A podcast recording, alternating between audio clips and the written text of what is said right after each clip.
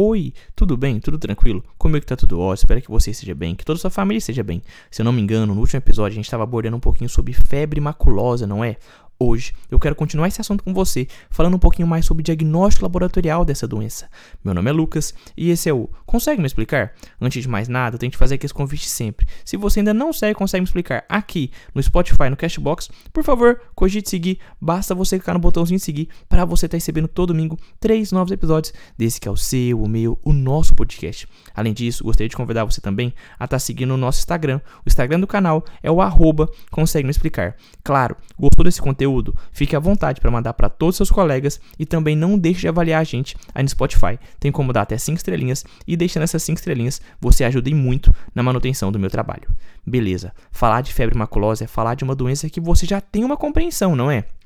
Afinal, essa é uma doença infecciosa, febril aguda e de gravidade variada ela pode variar desde as formas clínicas leves e atípicas até as formas graves com alta letalidade. A febre maculosa é causada por uma bactéria do gênero Rickettsia. Ela é transmitida pela picada do carrapato, o famoso carrapato estrela que você conhece bem, meu amigo.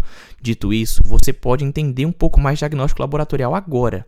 Afinal, a confirmação laboratorial é essencial para se estabelecer o diagnóstico específico da febre maculosa. Existem os exames específicos e os exames inespecíficos. Vamos começar pelos os inespecíficos. Dentre os exames inespecíficos, vamos ter o hemograma e as enzimas. Pedir hemograma e dosar algumas enzimas. Lucas, vou pedir o hemograma. O que, que eu vou poder encontrar nesse hemograma? Vai ser comum a presença de anemia e trombocitopenia. Há também a redução do número de plaquetas por, um, como um achado frequente, e isso vai auxiliar no diagnóstico. Trombocitopenia, redução do número de plaquetas. Você pode perceber também que nesse hemograma os leucócitos podem estar normais, aumentados ou diminuídos, podendo apresentar inclusive um desvio à esquerda. Lucas, o que é desvio à esquerda? Desvio à esquerda é o termo usado para descrever a presença de granulócitos imaturos na circulação sanguínea, como por exemplo blastos, promielócitos, mielócitos, metamielócitos, entre outros. Então, desvio à esquerda é um termo usado para descrever a presença de granulócitos imaturos, células imaturas na corrente sanguínea. Beleza, tranquilo. Ah, Lucas, eu acho que entendi. Então, em relação a exames específicos, eu tenho que pedir sempre hemograma e enzimas. O hemograma eu vou perceber a presença de anemia e a plaquetopenia como achados comuns, e eles vão auxiliar na nossa suspeita diagnóstica. Os leucócitos, nossas células de defesa, vão poder estar normais, aumentadas ou diminuídas, podendo apresentar o desvio à esquerda, que nada mais é do que a presença de células imaturas na corrente sanguínea. Dentre as enzimas, eu posso pedir a dosagem de creatinoquinase, que é a CK, desidrogenase lática, LDH, e aminotransferases, ALT ou TGP, e ASH ou TGO como você quiser chamar. E também bilirrubinas totais, porque elas vão estar geralmente aumentadas. Então posso pedir tanto enzimas como hemograma. Enzimas creatinoquinase, desidrogenase lática, aminotransferases e bilirrubinas. Beleza? Tranquilo? Certo. Esses são os exames inespecíficos para o diagnóstico laboratorial. Em relação aos exames específicos, o que, que eles vão fazer? Vão fazer uma pesquisa indireta por métodos imunológicos, certo? Tranquilo, né? O primeiro que eu quero falar com você é a reação da imunofluorescência indireta, o famoso RIF, RIFI. Esse é o, método é o método sorológico mais utilizado para o esclarecimento diagnóstico das rickettsiosis, ou seja, doenças causadas pela bactéria do gênero Rickettsia, certo? Sossegado, né? Sendo que essa RIF é considerado o padrão ouro e ele é o mais disponível na rotina laboratorial. A RIF é uma reação de alta sensibilidade e especificidade e que pode ser utilizada para identificar e quantificar imunoglobulinas específicas da classe IgM e da classe IgG. Você lembra que qual aparece primeiro? A IgM tende a aparecer primeiro, ela é momentânea. M de momento, ela costuma aparecer primeiro no nosso corpo, é uma memória mais aguda. Já o IgG costuma aparecer depois, certo? Até aí sossegado, né?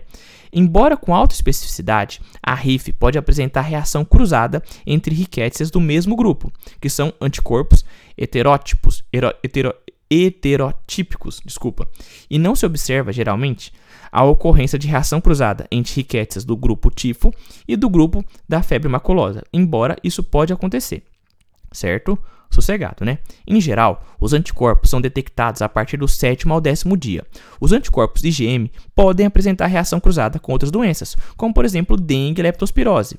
Portanto, eles devem ser analisados com critério. Já os anticorpos IgG aparecem pouco tempo depois do IgM e são mais específicos. Lembra que eu te falei antes? O IgM aparece primeiro e o IgG depois. E o IgG então ele vai ser mais específico. O diagnóstico laboratorial por RIF, ou seja, por reação da imunofluorescência indireta, é estabelecido pelo aparecimento de anticorpos específicos no soro dos pacientes que com a evolução da doença aumentam em título. Para tanto, é necessário que a primeira amostra do soro seja coletada nos primeiros, nos primeiros dias da doença, ou seja, na fase aguda, e a segunda amostra de 14 a 21 dias após a coleta da primeira amostra. A presença de um aumento de 4 vezes, 4, ve é, 4 vezes no título de anticorpos, observado em amostras pareadas do soro, são os requisitos para confirmação diagnóstico pela sorologia. Beleza? Tranquilo?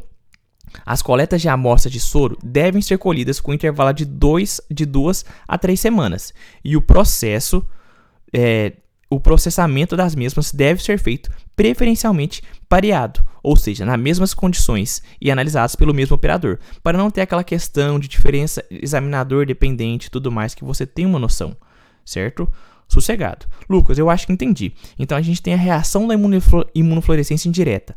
Esse é um método sorológico mais utilizado e o mais disponível na rotina laboratorial. Ele é considerado o padrão ouro. Ele trata-se de uma reação de alta sensibilidade e especificidade que pode ser utilizada para a pesquisa de imunoglobulinas específicas, IgM e IgG. Em geral, os anticorpos são detectados entre o sétimo e décimo dia da doença. Títulos de anticorpos superiores ou iguais a 1 a 64 em uma única amostra, ou uma diferença de 4 vezes nos títulos de anticorpos observado em duas amostras pareadas do soro, coletadas com diferença de 2 a 4 semanas, ou aqui fala também de 2 a 3, mas pode ser 2 a 4, não sofra com isso. São os requisitos para confirmação diagnóstica através da sorologia. Certo? Sossegado. Ah, eu acho que eu entendi. Então tem que pegar e fazer a titulação desses anticorpos. Se titulação superiores ou iguais a 1 a 64 em uma única amostra, ou uma diferença de 4 vezes nos títulos de anticorpos observado entre duas amostras pareadas no intervalo de 2 a 4 semanas, são requisitos para confirmação diagnóstica pela sorologia. Então você vai conseguir confirmar pela sorologia que o paciente tem febre maculosa. Exames específicos, teremos o que? Hemograma e enzimas. E o primeiro exame específico que eu estou te falando é a reação da imunofluorescência indireta. É o método sorológico mais utilizado e mais disponível na rotina laboratorial. Vai se tratar de uma reação de alta sensibilidade e especificidade que pode ser utilizada para pesquisa de imunoglobulinas específicas, IgM e IgG. Em geral, os anticorpos são detectados entre o sétimo e o décimo dia de vida. Desculpa, desculpa, entre o décimo dia da doença. Títulos de anticorpos superiores ou iguais a 1 a 64 em uma única amostra ou uma diferença de 4 vezes no título de anticorpos observado em duas amostras pareadas de soro coletadas com diferença de 2 a 4 semanas são os requisitos para confirmação diagnóstica através de sorologia. Você vai conseguir dessa forma diagnosticar que seu paciente está com febre maculosa. Beleza? Tranquilo. Em relação a essa questão dessa primeira parte de diagnóstico laboratorial em relação ao RIF, era isso que eu queria falar com você. Reforço, se você ainda não segue, consegue explicar aqui no, é, no Spotify, no Cashbox, cogite seguir. Basta você clicar no botãozinho de seguir para você estar recebendo todo domingo três novos episódios. E também não deixe de seguir a gente no Instagram, que é o arroba consegue me explicar compartilhe com todos seus amigos e deixe suas 5 estrelinhas. Deixando essas 5 estrelinhas, você vai estar ajudando e muito na manutenção do meu trabalho. Espero que você esteja bem, que toda a sua família esteja bem. Um beijo no seu coração. Valeu, falou e fui!